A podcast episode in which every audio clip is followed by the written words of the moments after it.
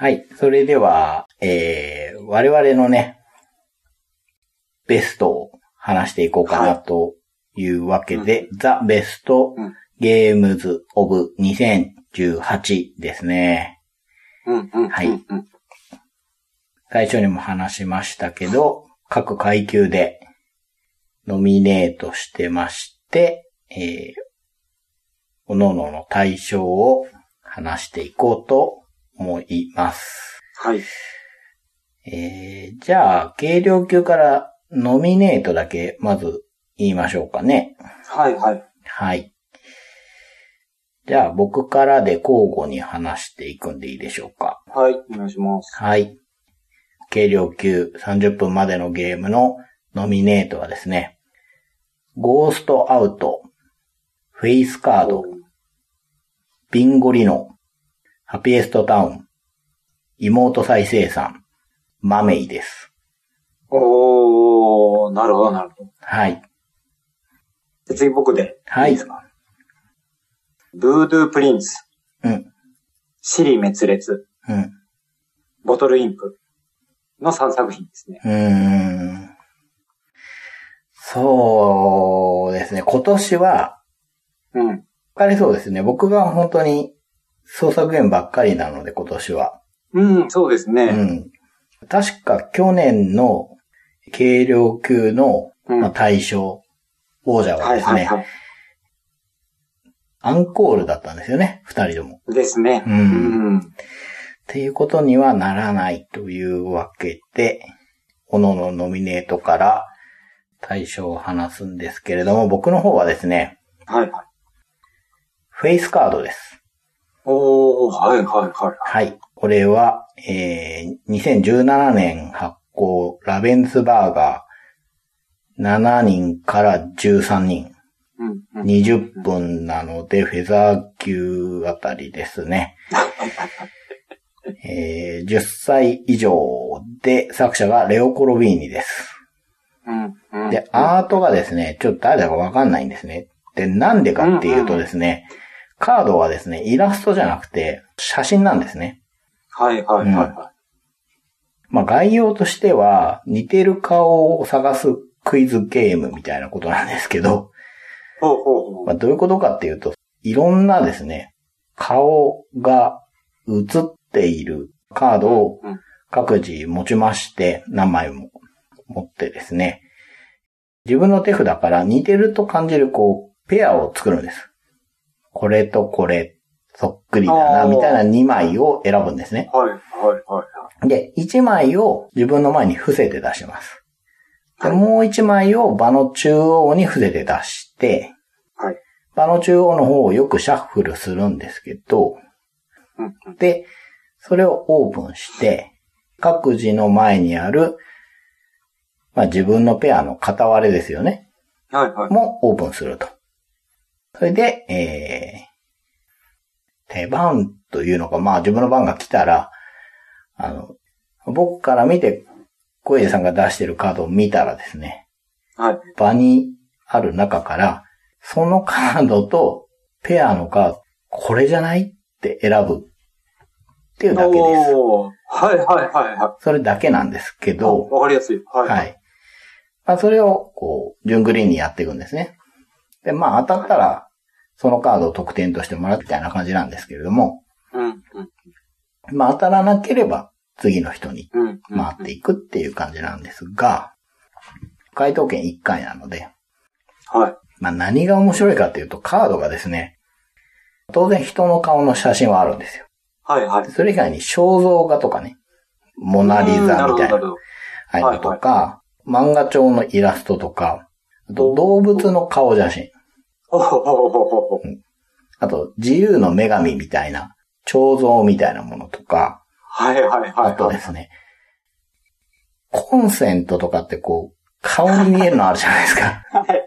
ありますね。はい、はい、はい。あとはもう郵便受けとかね。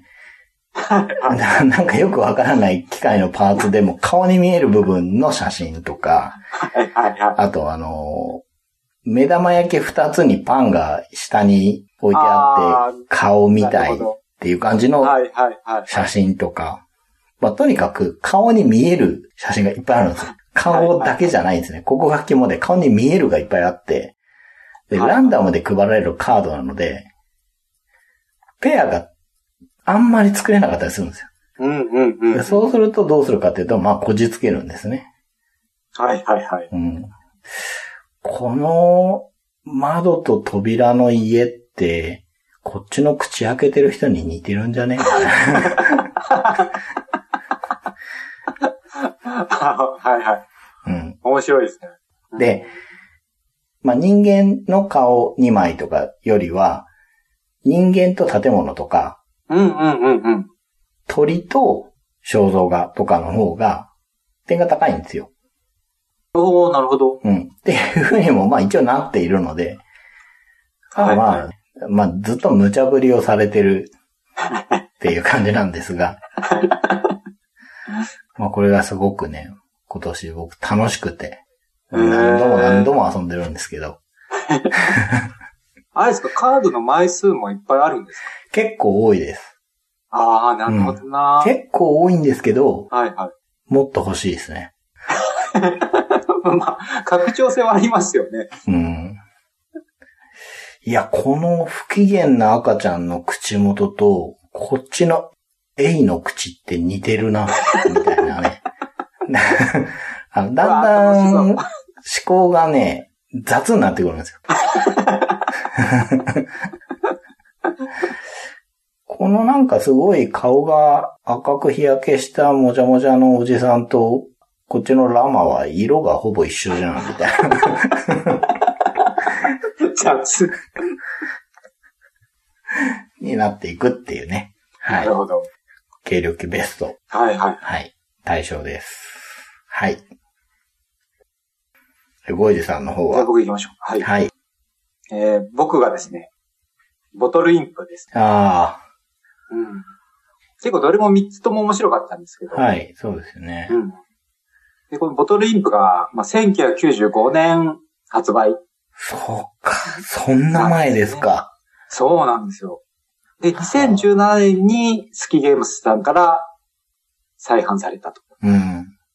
で、2人から4人30分10歳以上のトリックテイキングはい。ですね。で、まあ、ルールとしては、カードが1から37。はい。で、その中で、こう、色が赤、青、黄色に分かれて。マストフォローの切り札あり。うん。まあ、基本的にはもう通常のルールと一緒で、フォローしていきましょう。はい。まあ、赤出したら皆さん赤出していきましょうというルールなんですけども、うん。ただこの切り札が独特で、はい。木のボトルがあって、その下に最初は19のカードが置かれていて、はい。で、こう、みんなが出したカードのうちで、ボトルの下の数字以下で、かつ一番大きい数字が勝つ。うん。なんでまあ、極端な話、35、36、37、18があれば18が勝つ。うん。うん。で、今度はその18がボトルの下に行って、18がの数字、18よりちっちゃい数字でかつ一番大きな数字が勝つ。というようなルール。うん。うん。で、基本的にはその、ゲームで勝つためには、ボトルを引き取るという。そうですね。勝ったらボトルを引き取るんですよね。うん。ただ、最後までボトルを持ってると負けになるんで、うん。うん。結局、途中何回か勝たなきゃいけないんですけど、うん。いかに最後に負け抜けるかっていうか、そうですよね。うまく手放さなきゃいけないんですよね。そうなんですね。で、そこがですね、ものすごく面白かったし、まあ難しかったなっていう。うん。頭を精一杯使ってる感じがして、うん。うん。うん、楽しかったですね、これが。あの、ちょっと油断すると、うん。ズルズルっていきませんか？そうそうなんですよ。これダメだったって、やばい、積んだっていう。そうそうそう。緊張感がありますよね。うん。で、まあ、ボトルイップ自体が、その、まあ、1995年発売で、うん。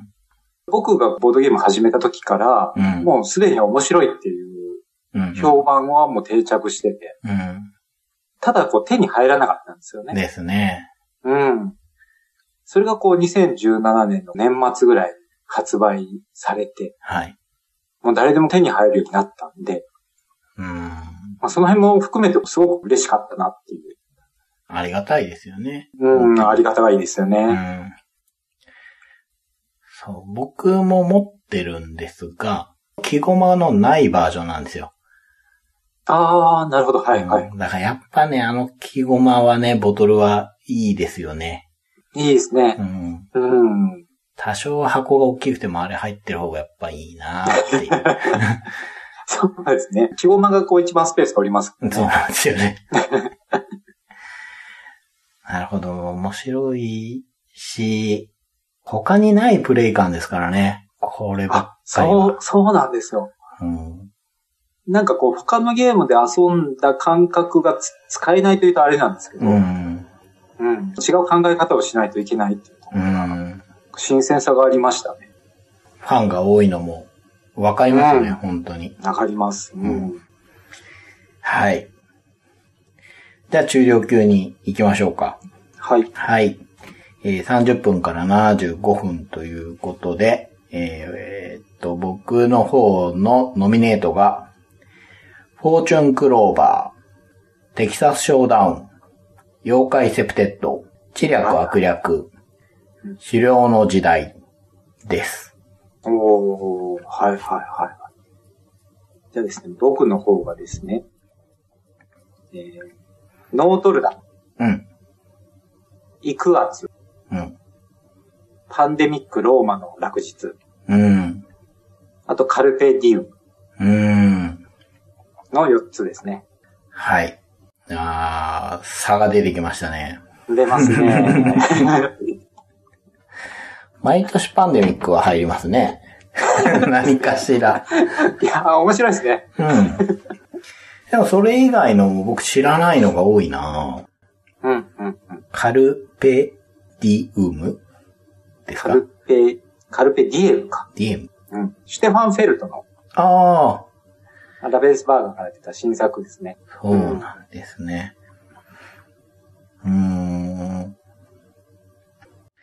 僕の方は30分と言いつつ、うんもうちょっとかかるじゃんって感じのが多いんですけど。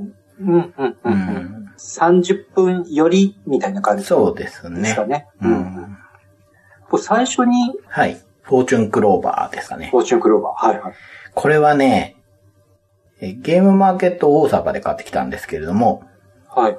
トリックテイキングなんですよ。うん、うん、とうん。300円だったかな。ルールと、チップとお題カードみたいのが入ってて、プレイング用のカードはトランプでやってねっていう、おー、なるほど。ははいい、タイプの取り手で、はい、はい、はい。お題というか、これができたら、チップいくつみたいな。おー、なるほど。まあ、はい、そういう割とオーソドックスなタイプなんですが、はい。そのチップが2種類あって、そこのとこにちょっと仕掛けがあるんですね。うん、うん。で、それだけで、インタラクションが生み出されてて。なんでクローバーかっていうと、あの、クローバーが切り札なんですよね。あ、なるほど。はい。はい、はい、はい、はい。という感じのゲームなんですけど、これは、あの他のところは本当にオーソドックスなので、取り手分かってれば、あ、楽しいねって言って。へー。面白いですね。トランププラスのコンポーネントだけはい。販売してる。うん。うーん。ですね。はい。で、このノミネートの中からの対象なんですけれども、狩猟の時代です。おー。原始時代もの。はい、そうです。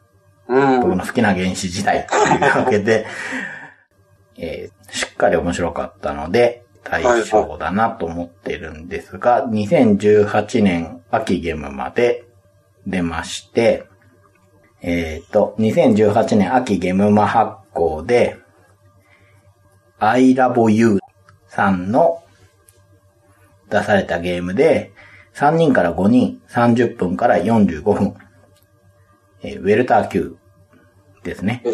はい。で、10歳以上になります。はい。で、まあ、ね、原始時代がテーマのワーカープレイスメントなんですが、えーっと、カリバカードっていうのが場に出てまして、そこに読書コマっていうのを置く。もしくは置いたのを回収すると、位置に対応した報酬、まあリソースの獲得とか、あとリソースの変換ですね。はいはいっていうのを行えますっていう。まああとあれですね。じそのリソースで自分のボードを発展させる。うんうんうん。まあまあまあオーソドックスじゃないですか。うん。はいはいはいはい。で、面白いなと思ったのは、ちょっと言葉にすると難しいんですけれども、えっ、と、カリバカードっていうのがですね、そのアクションがいくつか書かれてるんですけど、横並びに書いてあってですね、右に行くほどいい報酬が出ます。もしくは良い変換ができる。たくさんリソースが出るっていうことですね。で。えー、その読書コマを配置するって言ったのはですね、部下コマも存在するからなんですが、うん。まあ、例えば5マスある中で1人で行けば一番左ですね。に置くんですが、部下2人連れていくと3つ目のマスまで行けるんですよ。部下は後ろについてくるので、はいはい。読長が先頭にいるので、必然的に右側に動いていくわけです。なので、部下増やしていくと、すごい右側に行けて、より良い報酬を得られる。はいはいはっていう構造があるんですけれども、い。うん。僕が部下2人連れて、特徴を入れた3人で置いたとして、はい。後からゴイジさんが2人でやってくるとですね、うん。左側に置くんで、うん。元々あった僕のコマが右側にずれます。ああ、なるほど。はいはいはい。なので、さらにより良くなるんですね。で、ここで配置した時と、取った時、回収した時に、えー報酬が発生するのが生きてくるんですけれども、はい後乗りしてきた人がいた後に、右にずれてラッキーって言って取り去るとですね、いいアクションができるんですよ。ああ、なるほど。はい。面白いですね。はい。ただ、カリバーカードっていくつかあるので、うん。あ、やった、右に動いたって思いつつ、優先順位は別のカリバカードから、読書コマを回収することだなってやってる間にゴイジさんが、ひょいっとどくとですね、また ずれて、左側に詰めるので、元に戻っちゃったりするんですね。はいはいはいはいはで、ここがいい意味で、あの、計画性がちょっとブレるというか、い。はいはいはい。思い通りにいかない要素があって、うんうん。ここが楽しいですね。あうん。あ。あの、あー先にあっちやっとけばよかったっそうです、そうです。てことですよね。はいはいはい。この右に行くほど良いっていうシステムが生きてて、で、それ以外のところが割とオーソドックスに作ってあるので、うん。遊びやすいんですよね、ここが。うんうんうんうん。で、部下なんですけど、これは自分のボードを発展させると増えるんですよ。なので、どんどん部下を増やして、自力でもう一番端っこまで行っちゃえみたいなこともやろうと思えばできますし、うん。それ以外に何が発展するかっていうと、取ったリソースがですね、無限に持てるわけじゃなくて、洞窟にしまっとかなきゃいけないんですよ。はいはなんでそこを開けなきゃいけないんですね。い。うんうんうん。新たな洞窟を開放していかなきゃいけなくて、そうすると、リソースをいっぱい蓄えられる。これも割とオーソドックスな仕組みじゃないですか。はいはいはい。で、これもありつつ、もう一個の発展要素が、その小屋っていうものを取ってですね、カリバボードにひょいって置けるんですね。うん。で、その小屋が置いてあるところのアクションを自分がするとですね、報酬が入ってくるんですよ。おー、はいはいはい。っていうこともできて、まあ発展っていうのは主にこの3つなんですけれども、ここら辺を軸にぐるぐるぐる回していくっていうゲームなんです。はいはいは。はいい。今の小屋のところもなんかタイミングが面白そうですね。そうですね。うん。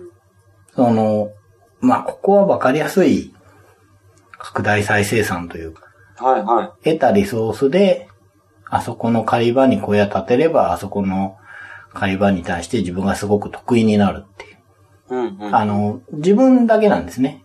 他人が入ってきて、アクションやったから、じゃあちょっと分け前ちょうだいっていうタイプではなくて、はいはいあ。くまでも自分のが伸びるんですが、そこら辺をうまく使って、得点を稼いでいって、一定得点数を超えた人が出たら、もしくはまあその荒野の駒がなくなったらおしまいっていうゲームなんですけど、これから30分ちょっとでうまくまとまってるんですね。おー、うんはい。あとですね、あの、イラストがですね、はいはすごくいいんですよ、これ。い。いいですよね。うん。これ、あんまり話題になってないかもしれないですけど、これ相当いいですね。なはいはいなかなか創作ゲームでこの手は出てこないというか、あうんの、うんうんうん。営みというかね、情景がしっかり書かれてるボードで、これ何枚も入ってて、うんうん。まあアイコンっていうか、まあアイコンはいいんですけど、ちょっと計算式とかが、ちょっとわかりづらいなってとこもあるんですけど、うんうん。もう全体的に完成度が高いなぁと思いました。うんうんうん。で、資料カードも数が多いんで、まあそこ入れ替えてやっていけば。長く遊べるんじゃないかなという。まあ最初は逆に把握に手間取るかなとも思うんですけど、今2回遊んでるんですけど、やっぱ2回目の方がスムーズにやれたので、はいはい。最初はちょっと見るところが多いかもしれないですけどね。実際に遊んでもやっぱり30分から45分ぐらいのそうですね。あの。気抜くと終わります。終わりますというか、終わらせられちゃいます。おあ、もう終わりって、あ、もうちょっとやって、あと2手ぐらいですごく爆発するんだけどなーっていう ところで、まあ止めてある感じはしましたね。なるほど。原始時代っていうのもあるんですけどね。まあそれは差し引いても本当に面白かったですね。はいはい。はい。はい。じゃあ、ゴイジさんの方は。はい。えっと、僕のですね、中量級がですね、イクアツですね。うーん。2017年、幅から出てます。幅。はい。で、スゴロク屋さんから日本語版が2018年に発売。はい。で、2人から4人50分の10歳以上。作者はミハエル・フェルト・クッターですね。ほで、このゲームがですね、まあ、舞台としてはファンタジー世界なんですけども、う。はい。滝の裏に宝石を隠していきましょほう。で、基本的にはすごくですね、シンプルなう。うん。エリアマジョリティなんですよ。うーん。ざっくり言うと、縦列と横列のエリアマジョリティで、うん。縦5つ、横5つうん。枠があって、そこにこう、それぞれのプレイヤーが自分の駒を置いていくと。手番ごとに。うん。うん。で、えー縦列で一番多い人が、まあ、縦列は得点がもらえると。はい。で、横列はそれぞれの列で、あの、特殊効果の書いたタイルがもらえる。はい。はい。あの、カードがあって、うん自分のコマを置くためには、そのカードを使って、コマを置くとうーん。うん。いう、ものすごくシンプルなうん。感じなんですね。で、まあ、一つ特徴としては、えー例えば横列をうん。比較したときに、うんまあ、同数でしたとはい。なったときに、より右側うん。にコマを置いてる人が勝つんですよね。うん。うん。今度縦でいくと、より下にコマを置いてる人の方が同数の時は強い。うん。言ってしまえば右下に置いてしまえば一番強い。そうですね。うん。ただ、その、より遠く、より下に置くためには、より、えー、カードを使わなきゃいけない。あはいはい。いうルールなんですよ。あ。なるほど。で、そこに一つ仕掛けがあって、はい。5×5 のエリアマジョリティをして、はい。決算しました。はい。それが終わると、一個右にずれるんです。うーん。あの、要は、右に一つ新しい列が。出てきて、はい。左の列が消えるんですよ。あで、その状態でまたマジョリティをしましょあ。ほん。で、それが、またそれで決算をしたら、また今度一個右にずれるん。うーん。という感じなので、より、と右側に置いた方が、はい。後々のラウンドでもなマジョリティ。に参加できるんですよね。ずっと残れるんですね。そうなんですよ。はまあ、縦と横の強さプラス。時間みたいなはいはいはいはい。要素が。がこう加わってくる。はとはいえ、より右に置くためにはよりコストを払わなきゃいけないんで、あ。うん。まあ当然なかなかうまくはいかないようになっている。うん。いう、ものすごくシンプルなルールなんですけど、はい。あの悩みどころがすごくわかりやすくて、はい。しかもこう、エリアマジョリティっていうと、こう、ガチガチになりがちなところもあるんですけど、はい。横列のですね、マジョリティでもらえるタイルが毎回ランダム配置だったりして、はい。まあ得点がもらえたりとか、マジョリティ争いに有利になるタイルがもらえたりとか、うん。そういうのがこうランダムでこう配置されていくんで、うん。ガチガチ感を緩めてくれてるんですうよね。ん。で、すごく遊びやすい。あれですか？大人幅って呼ばれるシリーズ。あ、そうです。やっぱりコンポーネントがものすごくいいんですうよ。ん。あのーテーマとしてはこう、滝が流れてて、うん。そこの上にですね、ドラゴンが横になってるんですよ。うん。で、ドラゴンがいる時だけこう、川の流れが遮られて、うん。こう滝の裏が見れるみたうん。ういな。ん。うん。いいですね。これ、ぜひちょっと見てもらいたいんですけど。うん。なんでそのこう、ルールのシンプルさ、わかりやすさと、うん。やっぱコンポーネントの良さっていうのが、うん。ものすごく良くて、うん。うん。すごく楽しかったんですよね。いや、全然知らなかったです。やっぱりこう、ずれていくっていうのがですね、またアイディアとしても面白いなとうんうん思って。うん。ただただ仕組みが面白いねっていうんじゃなくて、はいはいはい。まあ、きっとシステムにもすごく食い込んでるんだろうなっていうのは聞いてて思いましたね。うんうんうんうん。なるほどね。何分ぐらいなんですか？いや、45分ぐらいで終わるんですか？そうですね。もう慣れたらポンポンといけば45分ぐらい。うん。まあ多分悩み出すと悩む人は悩むかなというところはやっぱりこの手のゲームうなんでん。あるかなとは思うんですけど。そうですはいいいですね。全然知らなかったので、すごく新鮮でした。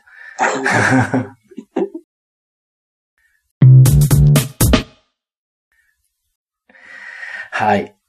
じゃあ、重力行きましょうか。はい。はい。75分以上のゲームということで、えー、僕の方のノミネートがですね、黒幕道、老子敬服、ジャンブルオーダー、あと、ニュートンです。おー、はいはいはいははい。い。えー、でそしたらですね、僕の方が重量級、はい。コインブラ。うん。ブラス・ランカシャー、うんうんうん。ローランド、うん。ヘブンエールあの4つですね。あ、まっとうな。だいぶあれですね。分かれましたうね。ん。まあそうですね。創作ゲームじゃないの、ニュートンぐらいだし。うんうんううん。ん。うん黒幕道っていうのは僕聞いたことがなかったですそうね。かもしれないですね。はい。まあそんな重量級ですけれども、えーはい自分の方の対象はですね、えー該当なしです。おー2。年連続になっちゃって申し訳ないんですけど、はい。はい。えー、まあどれもいいんですね。はい。うん。で、まあニュートンは、まあ面白かったです。面白かったんですが、うん一回だとね、ちょっとわからないボリュームなんですよね。うんうん。一回しか遊うんんでないので、うん。うん。2018年は重ゲーを全然やってないですよ。うんうんうんでそうなってくると、十分面白いんだけど、比較対象がないんですよ。ああ、なるほど。うんはい。で本当ゴイジさんの方で上がってるタイトルとかも遊んでたら、まあ、比べられるんですけどって感じで、はい。まあ面白かったですはい。とにかくニュートンは面白かったし、で、ジャンブルオーダーはまあ、まあまあ、あの、操られ人魚館さんなので、うん面白いんだろうなとは思ってたんですが、僕自体があんましまだこのゲームを理解できてないんです。うん関わっといてなんですけど、うん、うん、うん。うん。ただ、デッキ構築だけど、手札を持たせてくれないっていうところとかは、やっぱさらしいなと思ったし、世に出た後の評価を見てると、あ、分かってないのは俺じゃんっていうね。あの、それは嬉しかったです。はいはい、そう、そうですよね。うん。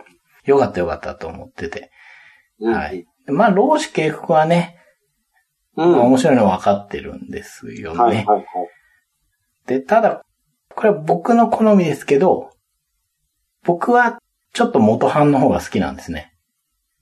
ああ、なるほど。なんかはいはいねはい、なんかね、元の方がやりやすかったなっていうのが、ちょっと正直な感想で、うん。ただもともと面白いんで、うん。ホビージャパン版でも面白いんですけれども、まあどこがどう違うのかって、まあ、細かな差なんですけど、単純に思い出補正なだけかもしれないですけどね。はい。で、黒幕道ですけど、はいはい。これはですね、えーっと、2017年のゲームマーケット大賞で二次審査通過してるゲームで、はい。それちょっと気になって、えー今年のゲームマーケット大阪で買ってきまして、はいはい。二人から4人、えー30分から60分、8歳以上なんですが、最初に出たのは2017年神戸のゲームマン。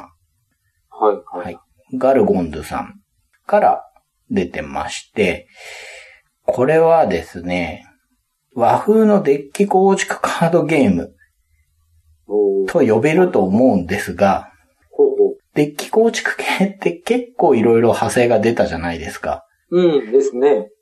で、僕もいくつかやっていましたけど、そんな多くはないですけど、これがやった中で一番変わってますね。ほう、変わってる。で、申し訳ないんですけど、うまく説明できません。ほうほうほうほう。あのー各人に山が回るんですよ、デッキが。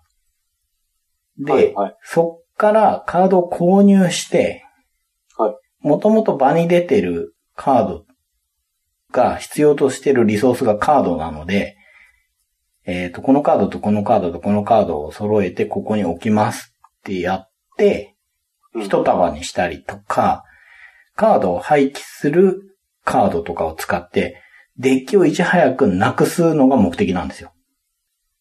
ほ普通増えていくじゃないですか。う。ですよね。はいはい。逆なんですね。カードを減らすためのカードを購入したり、要はその元々出てるカードにいろんなカードを置くっていうのは、そこに圧縮しちゃうっていうイメージかな。はいそっちに追いやっゃちゃうみたいなことして。山に戻らないようにするみたいなのをやるんですよ。ええで、このプレイ感が変わってて、変わってますね。変わってます。これは面白いなと思ったんですよ。うん。うん。はいはい。面白かったですね。もう一回やりたいんですけど、まあやります。やるんですけど、なんで歯切れが悪いかというとですね、はいはい。ちょっとルールが分かりづらいです、正直。新しいっていうのはもちろんあって。うん。うん。だから遊ぶのにすごい大変だったんですよね。あの、ルールを解読するのが ちょっと大変だったっていうのはあります。のと、はいはいあとね、カードも和風なので、うん。縦書きの、えあーっと、右読みって言えばいいのかな？いや、昔の書き方なんですよ。はいはい。なので、あの、カードも見づらいんですね。なるほど。うん。これ世界観表現でそうなってるんですが、うん。で、あの、豪華といえば豪華なんですけれども、同じ意味合いのカードではいイラストが違うんです。うんうんうん。あの、初見だとなんか意味があるようにやっぱ見えちゃうんですよ。はいはいはい。とかね。い、いろいろあって、えー、まあ、どうしてもいい言い方ができないですけど、まあ、ちょっと遊びづらいっていうのはあるんですよ。うん。ちょっとね、そこら辺が綺麗になって、もっと遊びやすくなったらいいのになってのは思いましたね。はいはい。和風っていうのもまあ、こだわりなのかもしれないですけど、うん、まあ和風じゃなきゃいけないかっていうと正直そんな感じはしなくて。まあよくあるね、テーマに、中世の街づくりとかにして、あのカードも左読みで見やすくなったりとかするんだったら、はいはい。それでもいいんじゃないかなって思わせるぐらいゲームが面白かったですね。僕はね。なるほど。う。うんん。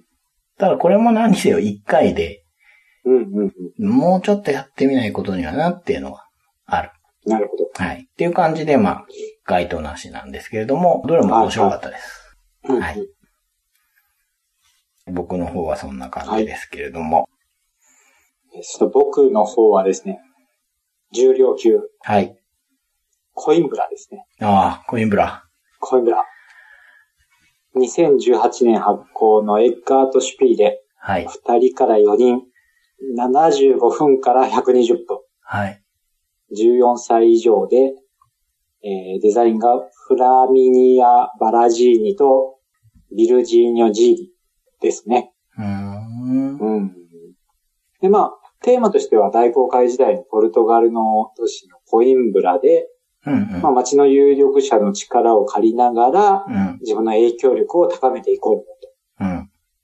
というものなんですけど、これ、あのーサイコロを使うゲームで、はい。まあ、サイコロをもう共通のサイコロをドッと振って、うん。その中から1プレイヤー、サイコロ3つを選ぶうん。と。で、それを使ってカードを買って、その効果を反映させる。うん。うん。で、これを4回するだけと。4回？4回。はなんで、計カードを12枚買うような。印象ですかね。なんで、ミキはシンプルなんですよ。うん。カード買って、その効果を反映させるだうん。け。うん。ただ、カードを購入するときに、そのサイコロを配置するんですけど、はい。そのサイコロ一つで、カードの購入順と、カードの価格と、うん。収入ラウンドの収入の内容が決まっちゃうんです。うーん。これがもうすごく面白いなと思って。うん。たった一つのサイコロなんて3つも決まっちゃうと。うん。で、カードの効果としては、2つの効果があって、まあ、収入を増やす効果。うん。これがこう拡大再生産的にどんどん増えていくんですよね。収入が。うん。と、あと特殊効果うん。なんですよ。はい。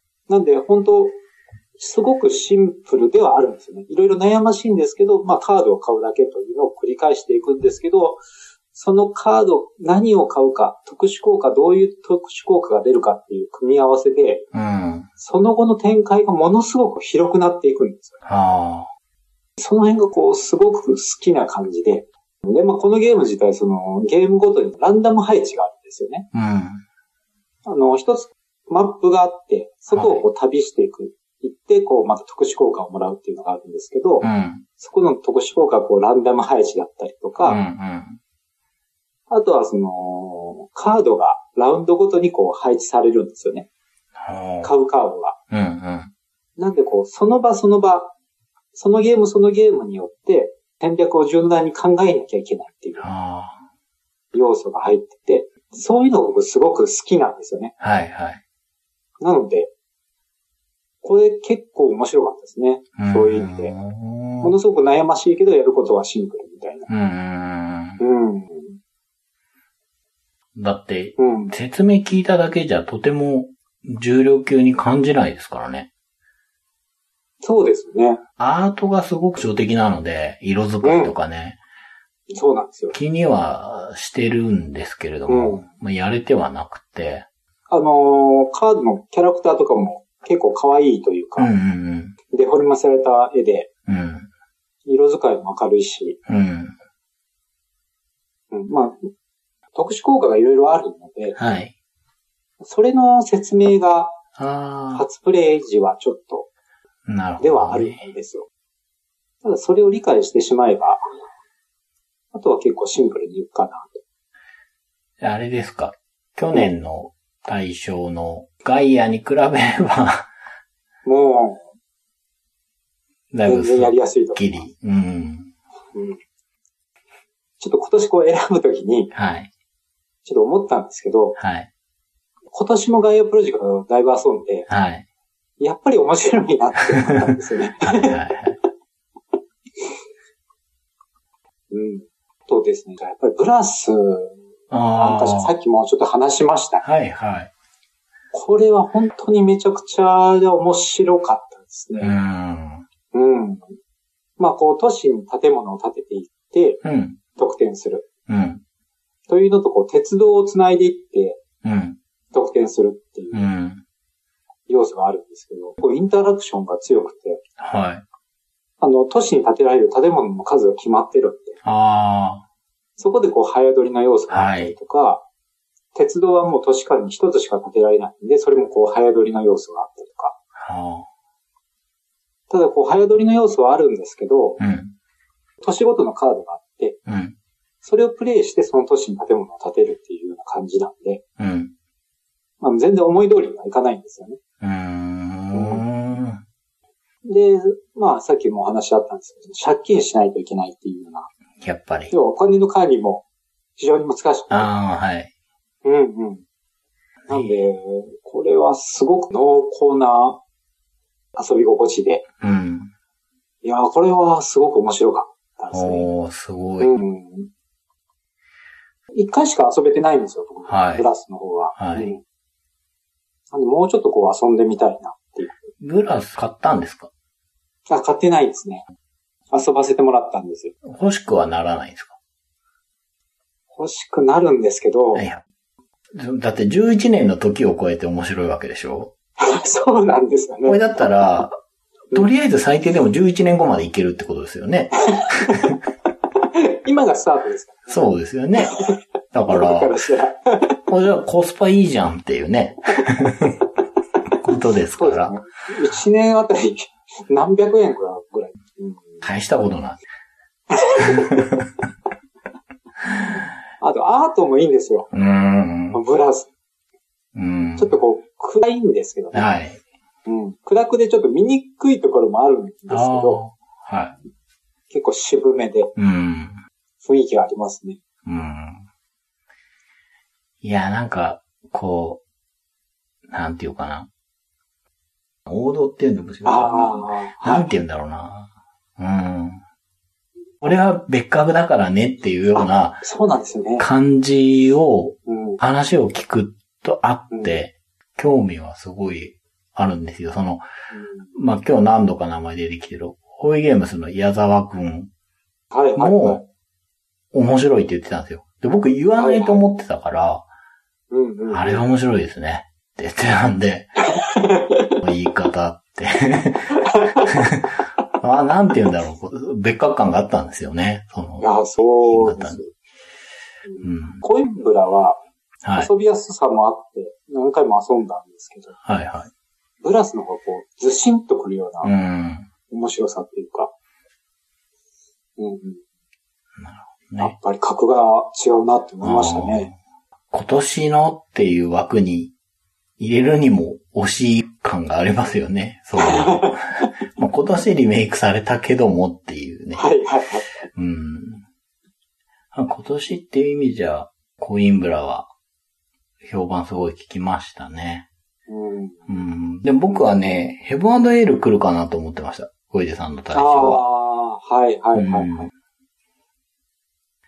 あれもね、すごく興味があるんですけどね。うんうん。これも面白かったですねう。ん。テーマが、あんまりこう、ビール作り感がないっていう。うんでも、それって、すっげえボドゲ的な気しません？そうそうそうなんですよ。あ だいぶ言われてるんですけど、他のゲームはありますよねっていうう。ん。その、ビールを作るで、修道院が舞台なんですよね。はいはい。でその感覚がもう、正直さっぱりじゃないですか。まあ、僕はですね、そんなのボードゲームやってなかったら、そんな文化には触れなかったと思うから、ボードゲームだなーって思うんですよね。うん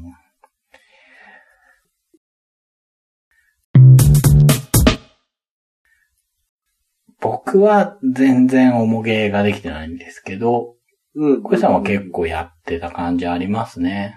そうですね。う。うんん。コインブラ。てか、どれもやってみたいんで、うんうんううんうん。ん、2019年は時間作ってやりたいなと。はい。該当なしはさすがにね。3年は、ちょっとね、そうですね。まずいだろうっていうね。はい。2019年は。はい。思いのやりたいんで、うん。よあの、いいかな人たちよろしくお願いします。ろしくお願いします。はい。でですね、はい。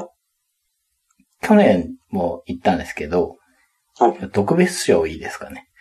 おー、はいはいはい。妹再生産です。それちょっと聞いてみたかった。あのーえー2018年春のゲームまで発行されて、JC クリエイツさん、3人から5人、5分から20分、フェザー級ですね、12歳以上。で、ゲームデザインがケンボーさんで、アートが AC さん。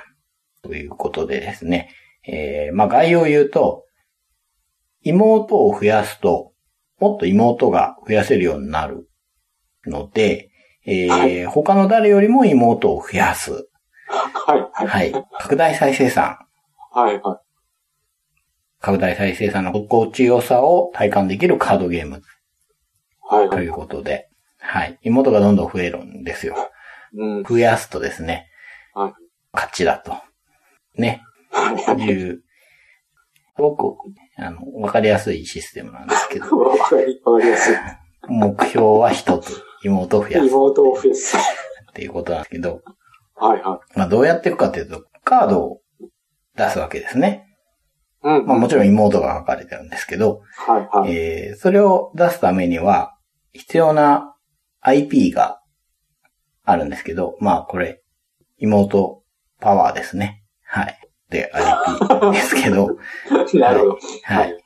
で、えーどうやって払うかっていうと、手札を捨てて払います。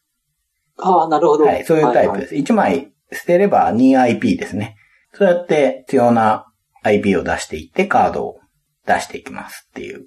で、出されたカードがですね、あの、IP 出したり、手札を追加で引けるとか、はいはいはい。まあ、そういう効果があるんですよ。うん。っていう拡大再生産で、まあ、どんどんどんどん IP を出せるようになったり、カードを引けるようにして、どんどん妹を出していくと。で、12枚妹を出したらですね、終了フラグですね。はい。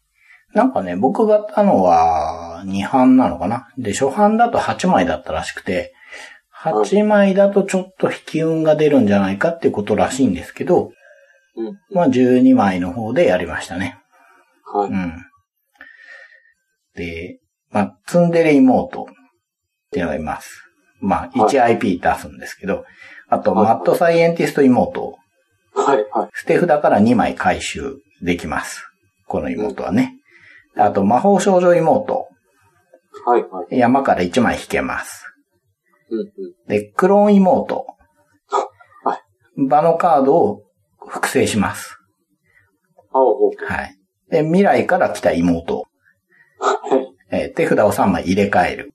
はいはい。はい。で、あと、量子妹。両子妹。はい。偶数だとカウントされない妹ですね。ほうほ奇数枚じゃないとカウントされない。っていうう。。なるほど。あと、弟。弟。はい。はこれ、あの、性転換カードっていうのが出てくると妹になります。ははい。なるほど。だから、性転換カードが出てくると、もともといる妹は、弟になる。はい、正解です。なんと。っていうゲームなんですけど。まあ、ネタですよね。ただ、真面目な話、ゲームとしても、まあ、面白いんです。面白いんです。で、まあこういうネタでわーって笑ってるうちに、うんうん。12枚揃って終わるんですよ。はいはい。それがいいなと個人的には思って、あの、はい。要は、どんどんインフレしだすんですよ、このゲーム。うーん。あのうんうんうん。吸血妹っていうのがいまして、あの、眷属を増やすみたいなことやったりするんですけど、ちょっと手がつけられないな、あそこのお兄ちゃんってなったあたりで終わるんですよ。はいはいはい。で、この作りってありだなと思ったし、この妹再生産っていうゲームにその作りがマッチしてると感じたんですよ、僕はね。なるほど。どう、はい何これって言ってるうちに、ゲームが進んでって、理解して、はい、終わりです、みたいなはいはいはい。感じが、まあ、非常にマッチしてるなと思ったんです、僕は。うんうんうんうん。うん。なんで、あ、このやり方もあるなっていうのは思ったんです。本当に。あの、なるほど本心ではいはいはい。思ったんですね。うん。で、両親妹って、まあ、ネタ的 な感じもしますけど、うんうん。やっぱりあの、偶数だとカウントしないっていうのが3枚の時はいいんですよ。うんうん。だけど、そこに性転換カードを放り込んで、弟になったら3枚一気に減るんですね。はいはいはい。とかね。そういうのもあって、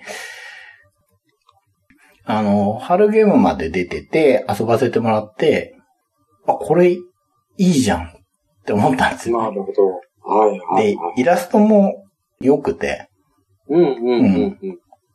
この妹出したいな、みたいに、まあ思うんですよ、普通にね。はい。魔法少女妹いいな、みたいな思うんですけど。うん。で、再販を楽しみに待ってて、秋ゲームまで買ってきたんですけどね。なるほど。はいはいははい。まあこういうのもありだな。い。いや、ほんとこう、いい評判聞きますよね。うん。これはこれでありだって思いました。うん。ううんんうんうん妹再生産っていう、まあ、テーマ？テーマって言えんの？これ。なんかまあ、この感じも いい。いんですよ。で、やっぱりこの、これ取ったらじゃあ、どうかって言われると、今これがいいし、はいはい。じゃあ、テーマありきで、あテーマ取っちゃったらゲームとしてダメなのっていうと、そういうんでもないんですよ。うん。う。ん。そういう意味ではテーマとゲームがうまくマッチしてるんだなっていうね。うんうんうんだからうまくまだ言語化できないですけど、こういう組み合わせも全然ありじゃんってはいはいはいはい。思ったんですね。ああ、なるほど。去年のね、特別賞のあの、セイミン・ザ・クレイジー・ワールドはいはいはい。とこう、見てる方向は違うんですけど、なんていうか、な。なんていうか近しいんですよ、存在が。ああ、わかりますわかります。うん。熱みたいなものもまあ感じて。はいはいはいここ。ら辺もいいなっていうことで特別賞でしたね。ははい。ぜひ機会あったらい。はい。遊んでみてください。ちなみに小池さんってうん。妹さんいませんでしたっけ？今でいます。リアルでいるとちょっとね。そうなんですよね。ね。そうなんですようん。そこは正直なとこちょっとある。ですよね。まあそれは聞きます。そういう意味ではちょっとひ人選ぶのかな？